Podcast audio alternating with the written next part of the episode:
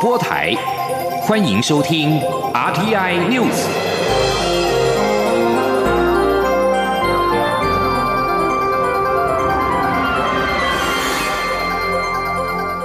听众朋友您好，欢迎收听这节央广主播台提供给您的 RT News，我是张顺祥。行政院在前瞻基础建设计划第三期的预算编列新台币八点一八亿，成立资安卓越中心，强化政府的资安能量。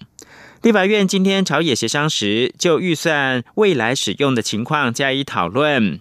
蓝委忧虑是否要增加公务员的员额。绿营则是解释，预算仅用于布置基本设备，不会增加公务人力。朝野协商之后达成了共识，小山新台币九百万元，其余的预算不予冻结。今天央广记者王维婷的采访报道。前瞻基础建设计划预算将在立法院临时会闯关，朝野立委十五号协商预算内容。行政院在数位建设项下，为资安卓越中心计划编列八亿一千八百万元，拟成立资安卓越中心，办理资安前瞻研究，养成顶尖实战人才，建制政府网络实习场域，建制国内关键基础设施的公控实战场域等。这笔预算在委员会讨论时决议删减八百万，并冻结其余预算。蓝绿今天上午朝野协商时再次讨论删减额度。国民党立委杨琼英对行政院同意删减高阶资安人事经费感到不解。行政院副秘书长何佩珊表示，八点一八亿元都是人事费用，当然希望都不要删减，期盼朝野立委支持委员会的决议，删减八百万即可。国民党立委李德维质疑，行政院斥资八亿多成立资安卓越中心，是否会增加公务员员额？行政院资安处处长简宏伟也解释，资安卓越中心未来将发展国家资安研究，也会加强公控场域的资安系统控制，相关人力不会成为公务员。简宏伟说：“那我们也要去做公控场域，因为现在公控的部分，譬如说有水电这些的治安。”哦，不是一般资讯的治安，而是工业控制系统的治安。那这些其实需要做防护。那我们要建这些场域，来让一些呃，包括业界、包括学界来加强这一部分的工控。那因为现在工控设备其实很多，其实都是掌握在其他国家。那所以我们必须要有这些治安的研究。民进党立委刘世芳表示，行政院副院长是政府的中央机关资安长，因此这笔预算才会编列在行政院之下。但是未来执行会散布在各部会，用于邀请国外人才回国、布置基本设备等，不会增加公务人力。朝野立委经过一番讨论后，达成共识，决定减列九百万元，但是预算不予冻结。中央广播电台记者王威婷采访报道。对于前卫生署长杨志良批评染疫的医师违反防疫的规范，副总统赖清德今天受访的时候表示，若没有第一线医疗人员牺牲奉献，台湾就没有如今的防疫成果，他们应该赢得全民的尊敬。他并且认为，此时不该发言不当言论，打击防疫团队士气。否则，防疫一旦出现破口，受害的将是全体国人。欧阳梦平报道。北部某医院发生 COVID-19 院内感染事件，前卫生署长杨志良认为，染疫医师如果插管时被喷到身体，却没有申报或隔离，出现症状时没有报告还到处跑，犯了严重的错误，违反防疫规范，应该开除。这番言论引发包括医界等许多人不满。蔡英文总统、副总统赖清德、行政院长苏贞昌也都在脸书贴文力挺第一线医疗人员，呼吁国人给予支持与鼓励。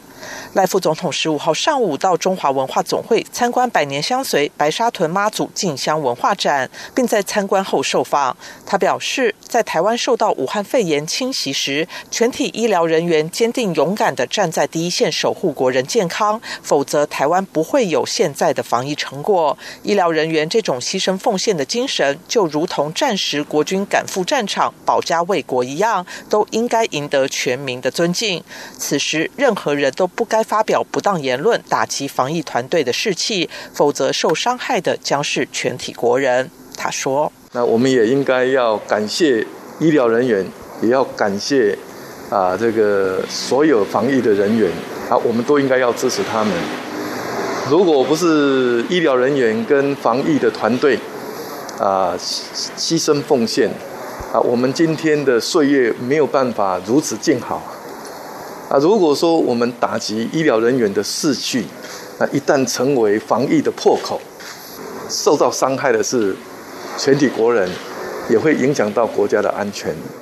赖副总统也勉励第一线医疗人员。他表示，守护国人健康是医护人员的使命，即使有人发表不当言论，也不要受到影响。特别是疫情还没有结束，更需要坚守岗位，再接再厉，不辜负国人的支持与期待。他并指出，世界上许多国家的疫情越来越严重，农历春节即将到来，许多国人及台商都会返国过年。在此情况下，大家一定要严格遵守疫情指挥中心的所有规定。配合政府政策做好防疫措施，他相信在大家团结合作下，一定能够维持过去一年的成果。中央广播电台记者欧阳梦平在台北采访报道。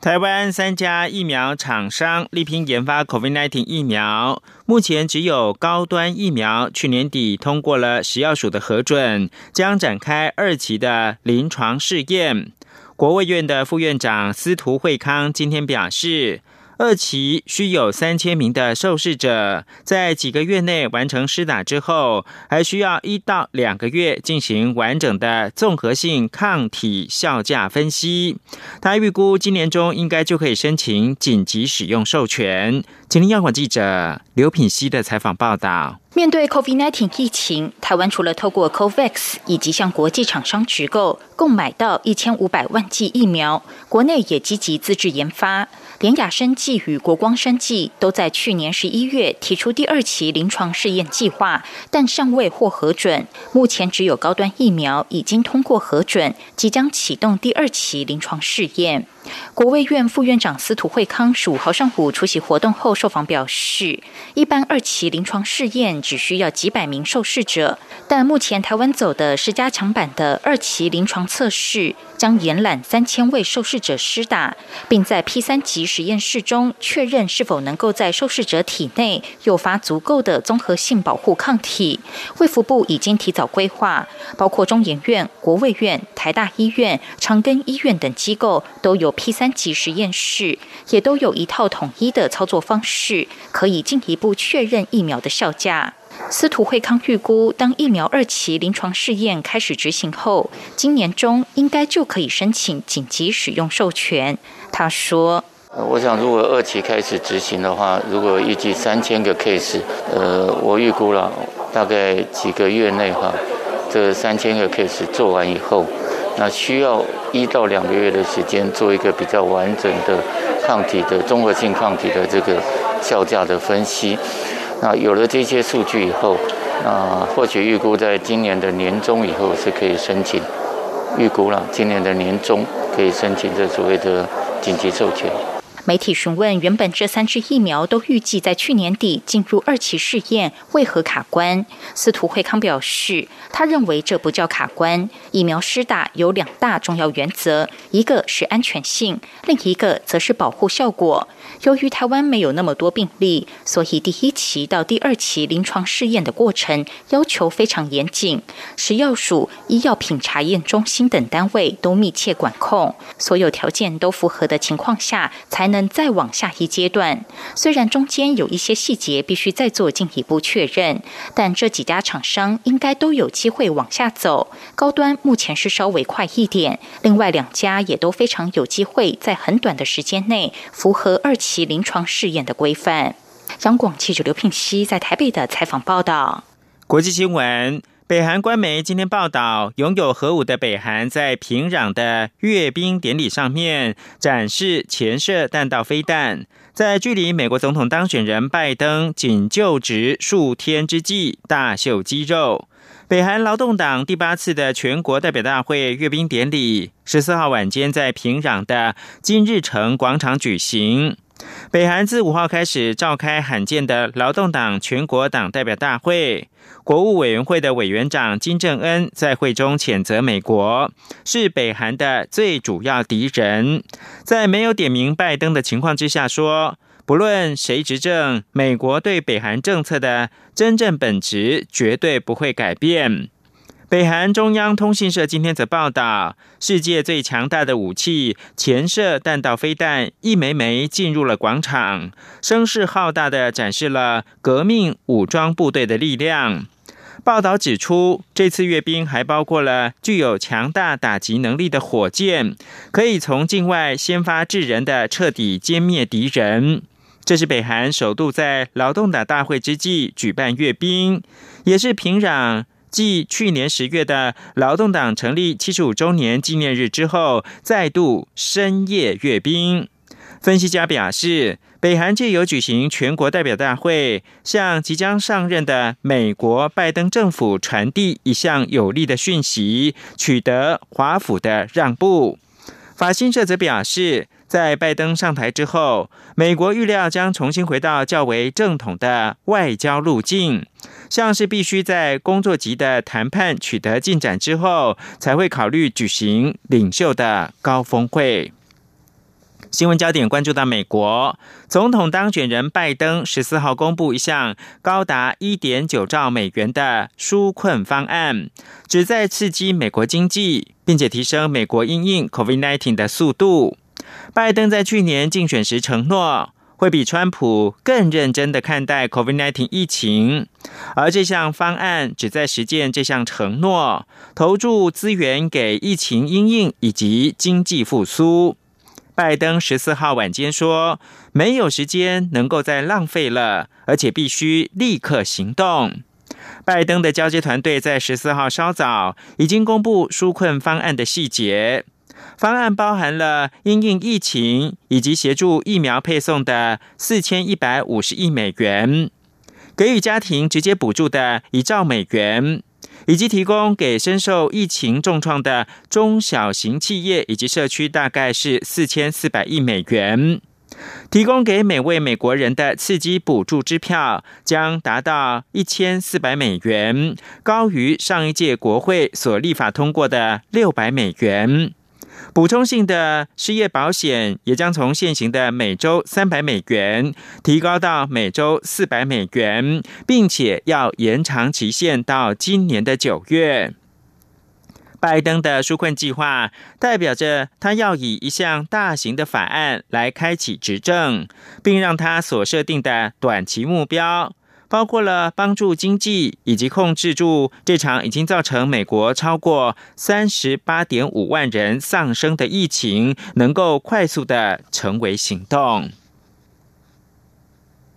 继续把焦点关注到印尼国家灾害应变总署表示，印尼苏拉威西岛今天十五号发生规模六点二的地震，造成至少七个人罹难，六百多人受伤。也造成许多建筑物受损，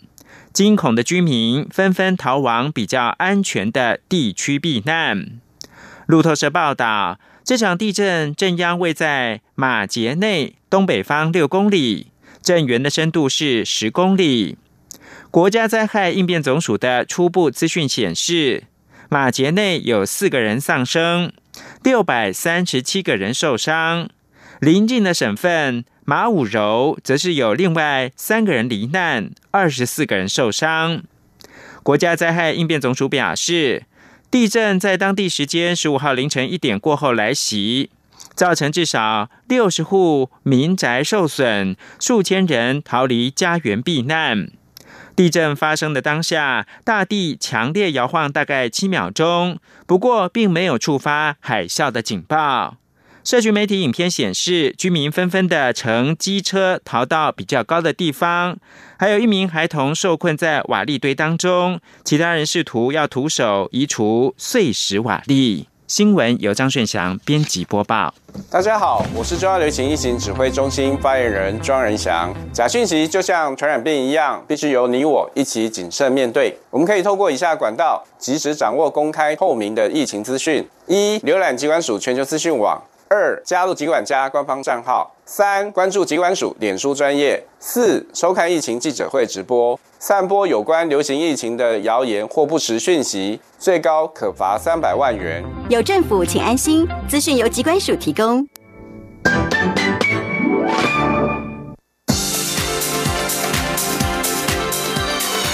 这里是中央广播电台《台湾之音》，欢迎继续收听新闻。欢迎继续收听新闻，我是陈怡君。俗称武汉肺炎的 COVID-19 疫情已经在全球延烧了一年，不仅未见趋缓，反而是更加严峻。台湾虽然防疫有成，政府也祭出了好几波的纾困措施，但是面对国际间无止境的边境封锁，身处海啸第一线的旅行社，仍然有人不得不黯然退场歇业。不过，交通部观光局盘点之后，却发现去年一年危机入市的旅行社，竟然意外的比收摊的还要多。记者吴丽君的报道。武汉肺炎疫情为全球的旅行业带来前所未见的冰风暴。台湾为了协助业者度过疫情寒冬，陆续寄出纾困一点零、二点零，甚至三点零，希望为产业保温，撑到疫后迎来春暖花开。但是面对国际间无止境的封城锁国，以及不断升级的防疫规格，身处海啸最前方的旅行。旅行社仍有业者在守住第一波、第二波之后，敌不过第三波大浪来袭，无奈选择裁员减薪，甚至退场收摊。不过，交通部观光局盘点后，却意外发现，去年一年竟有更多旅行社危机入市，导致台湾现在的旅行社家数不减反增。观光局长张习聪说：“啊，现在。”旅行业来讲，关门的情形大概百分之三左右，大概有七十七家到八十几家要停业歇业的。但是有一些也有因为国旅的市场需求，然后重新加入这个市场的旅行业，将近一百一十二家。那裁员减薪一定有，大概三四千人的规模，主要在中型的旅行业会比较困难一点，就是说他员工不大不小，然后他没有营收的情况下，要支付这些薪资就会有困难。张喜聪指出，台湾现有三。三千多家旅行社，其中规模最大的就是综合旅行社，既可做国旅，也可做出入境旅游，还可将产品批发给下游旅行社，例如雄狮、东南、康福、灿星、凤凰等，大约一百多家上市旅行社，还有数百家单做国旅的乙种旅行社，员工数只有五到十人，占比最多的则是。中型的甲种旅行社，除了不能批发旅游产品外，其余都可做。由于数量高达两千多家，员工数也有五十到一百多人，因此要长期支付员工薪资，维持营运较为吃力。收摊的旅行社也以甲种为多。中央广播电台记者吴丽君在台北采访报道。受到疫情冲击，第一线的观光旅游从业人员苦不堪言。放五星假已经将近一年之久的空服员小多就指出，因为工作量减少了相当多，所以只能够到展场兼差担任销售人员。另外一位资深领队廖小姐，过去的月收入最高曾经达到新台币二十万元，现在只能靠着每个月两万出头的收入勉强糊口。记者郑祥云、杨文军的报道。您再次确认安全带系妥，椅背调直，收好餐桌插垫。我们预祝您有一个愉快的旅程，谢谢。这位二十多岁、约有四年多资历的空服员小多，去年三月起开始放无薪假，每月工作量大减，收入也大幅减少，只好开始兼差，担任展场销售人员、信用卡推销人员等，每个月可进账数千到万元左右。他相信疫情终有平息的一天，期待可以尽快回到工作岗位。他说：“嗯，虽然说现在看来疫情真的还是蛮严重，但我相信就是。”呃，现在疫苗都开始施打普及嘛，然后各国呃边境陆续开放之后，我相信不久将来慢慢的应该是会恢复到就是航空业先前的一个龙井啊。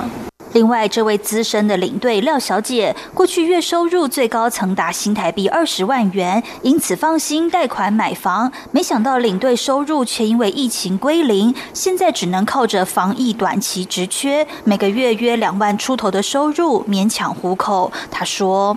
那因为我自己是蛮有信心，说这个房贷是可以承担得了。但是这因为疫情的关系，我现在就变成说，刚好是因为政府有这个让我们可以延期还还缴这个房贷部分，所以我就只能走一步，走一步看一步这样子。受疫情影响的还有这位三十四岁的林先生，日文流利的他月薪达七点五万元，但去年公司营运不佳，原本以为可以顺利的朝海外转职，怎料到日本当地疫情升温，到手的职缺竟遭人事冻结。一人力银行公布的调查就指出，有七成三的上班族工作受到疫情影响，比例最高的依序是业绩下滑导致收入奖金变少、无偿加班以及被放无薪。价让高达八成九的上班族起心动念想转职，转职念头最强的产业是船产制造业，转职意愿最低的则是资讯科技业。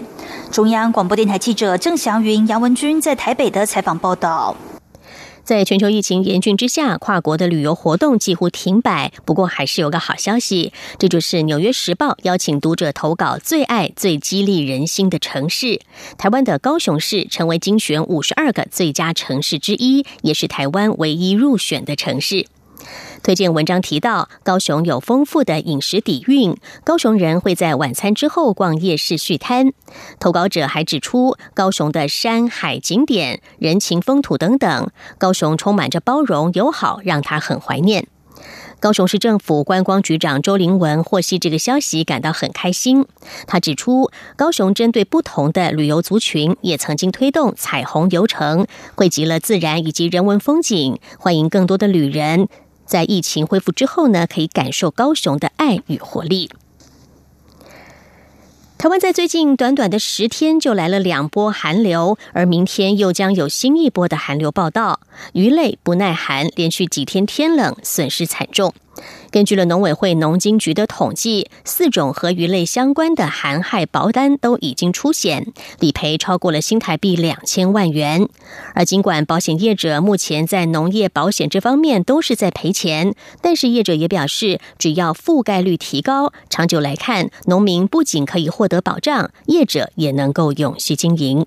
记者陈林信宏的报道。从去年年初到今年初，短短十天就有两波寒流报道。六张与寒害有关的保单中，离及石斑鱼、石目鱼、五锅鱼、鲈鱼等五种保单都出险，总计理赔金额两千四百万。根据农经局的统计，石目鱼低温参数型保单去年九月到十一月中旬销售，但只卖出三十二张保单，投保件数仅有前一年度的三分之一。但这三十二张保单全数出险，获得理赔。而所谓气象参数型保单的特色就是气温条件达标，不论是否造成损失就理赔。由于此次台南、高雄、云林和嘉义四县市十度 C 以下低温都持续超过十个小时，因此三十二张石目鱼保单都可以获得理赔，理赔总金额六百零七万。低温参数型保单乘坐最大的业者就是富邦产险。富邦产险资深协理林慧玲指出，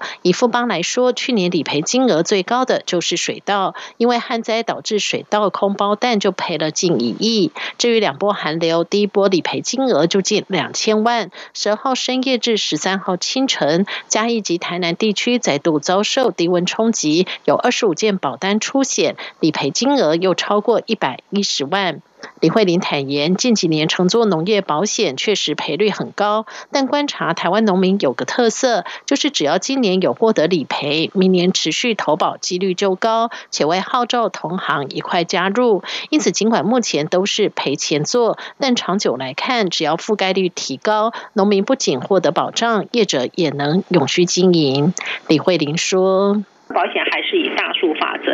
还要把时间拉长来看。那农业保险从呃二零一六年开始哈做到现在，这个时间也不算长。那还有就是刚开始投保，现在我们认为这个投保率也不大不高。那以种植面积最大的水稻来说的话，我们现在的覆盖保险覆盖率还不到十趴。那我们想说，如果我们拉高我们的覆盖率，应该就可以稍微让这个保险的呃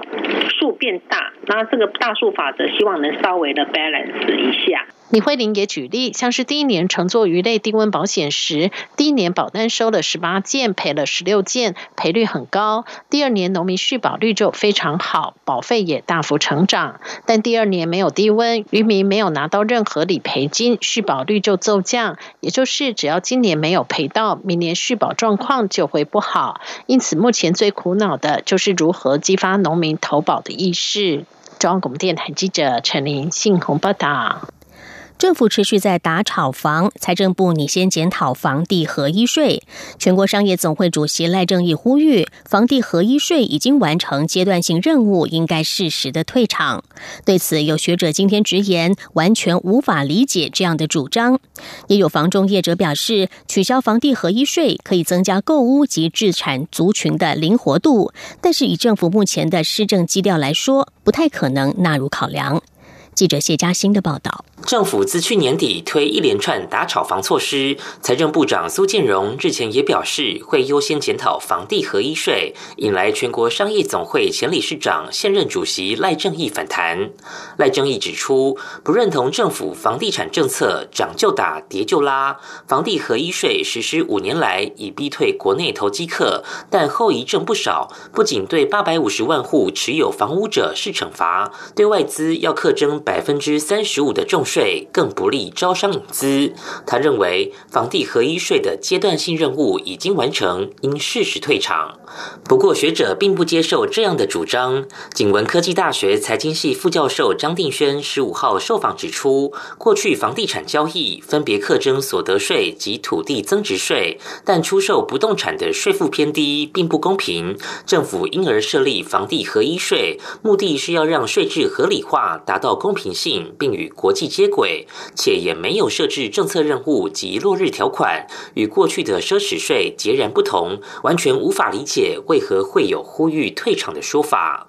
对于赖正义忧心，政府接连出手在检讨房地合一税，会交席才刚要回温的房市。张定轩认为，房市早就回温，且价格已超出历史高点百分之十到百分之五十，但交易量却没有明显增加，显然有部分炒作行为。他说：“他们的说法说，因为因为现在量没有回到历史高点，所以现在不该打。但是其实你去回头想这件事情，就是因为量。”没有回到历史高点，可是价却创这个高，表示什么意思？这是个价量背离产出来的交易价格，这个价格非常的不合理，这个价格是虚的，所以就是有些部分是有恶性炒作成分，我不能说每个地方都是。台湾房屋集团趋势中心执行长张旭兰指出，长期来说，房地产是稳健的投资产品，房地合一税确实有达到抑制买气的效果。一旦退场，购物者置产族群将有更灵活、弹性规划的空间。不过，就目前政府政策走势来说，说短期内不太可能松绑。中央广播电台记者谢嘉欣采访报道。继续来关心香港及新疆的人权现况。美国国会及行政部门中国问题委员会十四号发布年度报告，表示，北京当局去年对行使基本人权的人士大幅加强压迫性手段，香港一国两制遭到摧毁，新疆则目睹违反人道罪的发生。报告建议美国行政部门全力执行《香港人权与民主法》，并以人道为由提供迫切需要保护的香港泛民主派领袖临时入境许可。行政立法部门也应该找出永久解决方案，让因为香港丧失自治而受到冲击的活跃人士、抗议者或学生得以合法的入境美国。而面对新疆人权问题，报告则呼吁行政部门针对新疆是否有违反人道罪及种族灭绝情况发生，发布正式的认定报告，并持续对负责人士实施制裁。美国总统当选人拜登将在二十号就职，美国华府和全国各地城市都为了加强维安绷紧神经。而根据美国广播公司新闻网的消息指出，联邦调查局 FBI 内部公告警告，抗议拜登的武装团体计划指导全美五十州的政府办公场所。这也是 FBI 在两千零一年九月十一号美国遭到盖达组织攻击之后发布全国警示以来，首度提出这样的警告。纽约时报报道，FBI 已经通知全国警察局对极端分子活动维持警戒。以上二天 news 由陈怡君编辑播报，谢谢收听，这里是中央广播电台台湾之音。